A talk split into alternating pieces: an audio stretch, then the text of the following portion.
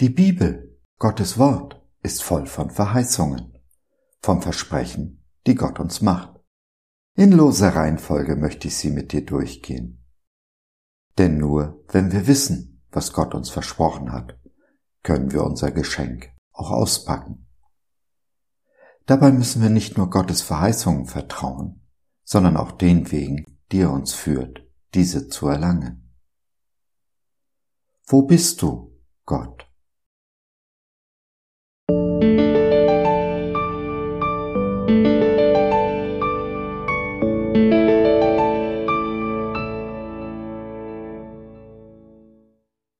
Gott im Leid. Eine Verheißung, ein Versprechen unseres Gottes. Mag es für dich auch abwärts gehen, wirst du trotzdem zuversichtlich sein. Denn wer seine Augen in Demut senkt, den rettet Gott. Hiob 22, der Vers 29 in der Übersetzung der Neues Leben Bibel. Ja, das Beispiel Hiob macht es deutlich. Nicht jedem, der sich ganz fest zu Gott, ganz fest zu Jesus hält, geht es auch immer in allen Dingen gut.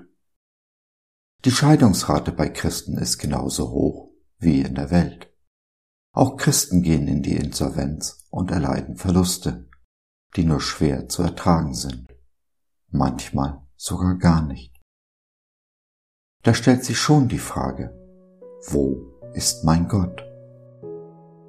Es braucht 38 Kapitel im Buch Hiob, 38 Kapitel des Leids, der falschen Freunde und Ratschläge, des unendlichen Verlassenseins, bevor Gott spricht. Aber es sind nicht Worte des Trostes, die Gott hier spricht. Nein, er fordert Hiob heraus, packt ihn an seiner Selbstgerechtigkeit. Gott stellt unmissverständlich klar, er ist souverän. Was immer uns auch widerfährt, können und sollen wir aus seiner guten Hand nehmen und, wie es in unserem Vers heißt, die Augen in Demut senken. Denn Gott begegnet nur den Demütigen. Den stolzen, selbstgerechten hat er selten etwas zu sagen. Mit einer Ausnahme. Früher oder später stößt er sie von ihrem selbstgezimmerten Thron. Hiob selbst legt seine Selbstgerechtigkeit im Angesicht Gottes ab. Und dies ist der Moment, in dem sich für Hiob die Dinge zu wandeln beginnen. Erst in der Beziehung zu seinem Herrn, dann in seinem Leben. Wir machen viel durch als Christen, aber Stolz und Selbstgerechtigkeit helfen uns nicht heraus, oder besser gesagt, hindurch.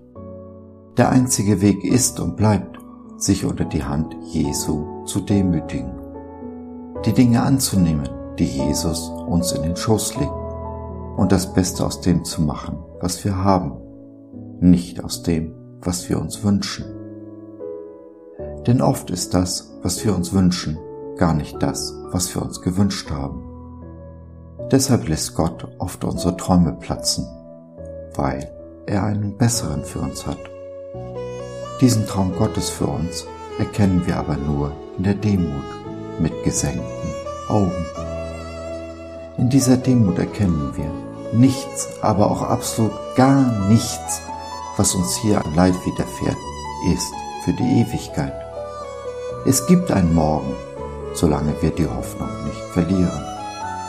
Und solange dieser Morgen nicht da ist, machen wir das Beste aus dem Heute.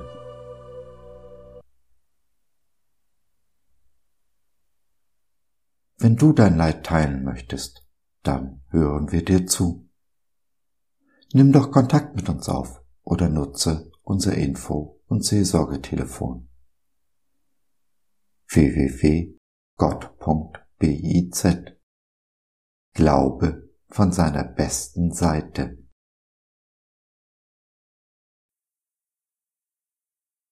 So, das war's für heute. Danke für deine Zeit. Wir freuen uns, dass du dabei warst und hoffen, wir konnten deinen Geist ein wenig anregen. Gerne würden wir von dir hören, mit dir reden, diskutieren und beten. Und gerne würden wir erfahren, wie du die Dinge siehst, wie du sie verstehst. Besuche uns doch im Web, wir freuen uns schon sehr auf dich. www.gott.biz Bis dahin alles Liebe, dein Josef.